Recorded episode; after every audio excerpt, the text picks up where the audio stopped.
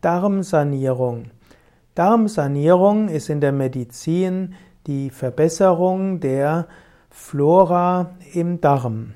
Die Darmflora sind die Mikroorganismen, wie beispielsweise Bakterien, die sich in einem Darm befinden.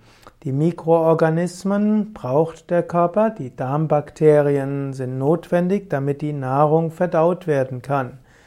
Die Bakterien leben also mit dem Körper zusammen, mit gegenseitigem Nutzen in einer Symbiose.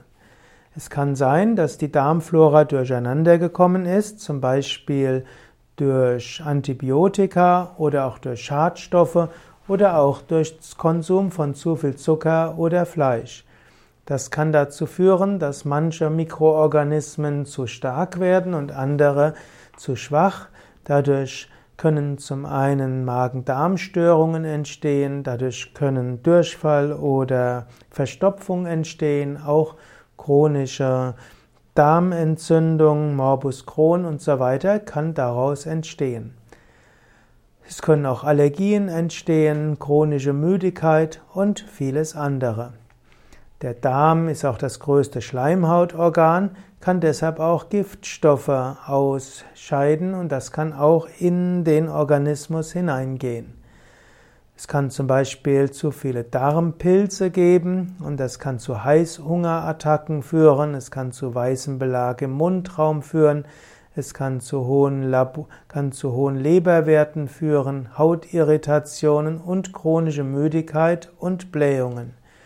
All das können Zeichen sein, dass zum Beispiel die Darmflora nicht gut ist, dass vielleicht zu viel Hefepilze sind oder Schimmelpilze oder anderes. Die Darmsanierung braucht dann mehrere Schritte. Zum einen muss man die entartete Darmflora reduzieren.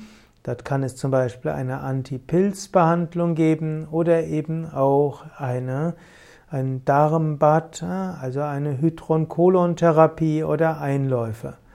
Als zweites gilt es, positive Darmflora anzuregen, zum Beispiel indem man Sauerkraut zu sich nimmt oder Sauerkrautsaft oder andere milchsauer vergorene Gemüsesäfte.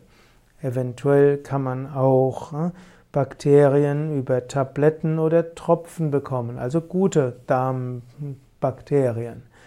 Anschließend gilt es auch, dass man die Bauchspeicheldrüse aktiviert, sodass die richtigen Enzyme äh, produziert werden. Und man gilt auch die Gallensaftproduktion zu aktivieren.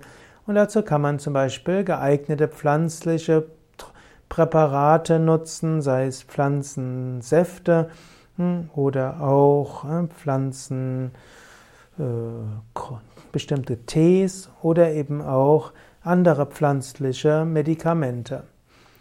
Und schließlich gilt es auch, Tiefenentspannung zu üben und sich gesund zu ernähren. Man sollte eben, wenn man seinen Darm sanieren will, auf Zucker und Weißmehle verzichten. Das ist jetzt nur ein gewisser Überblick. Typischerweise macht man die Darmsanierung unter Anleitung eines Heilpraktikers oder eines Naturheilarztes. Denn die Darmsanierung muss schon richtig gemacht werden und muss auch für das entsprechende Krankheitsbild passen. Ansonsten kann man die kleine Darmsanierung machen, auch vorbeugend, zum Beispiel indem man Einlauf nimmt oder Shankprakshalana macht oder auch eine Ayurveda Panchakarma Kur übt und dann anschließend auch die Ayurveda Ernährungsratschläge befolgt oder auch indem man Sauerkraut und milchsauer vergorene Säfte zu sich nimmt.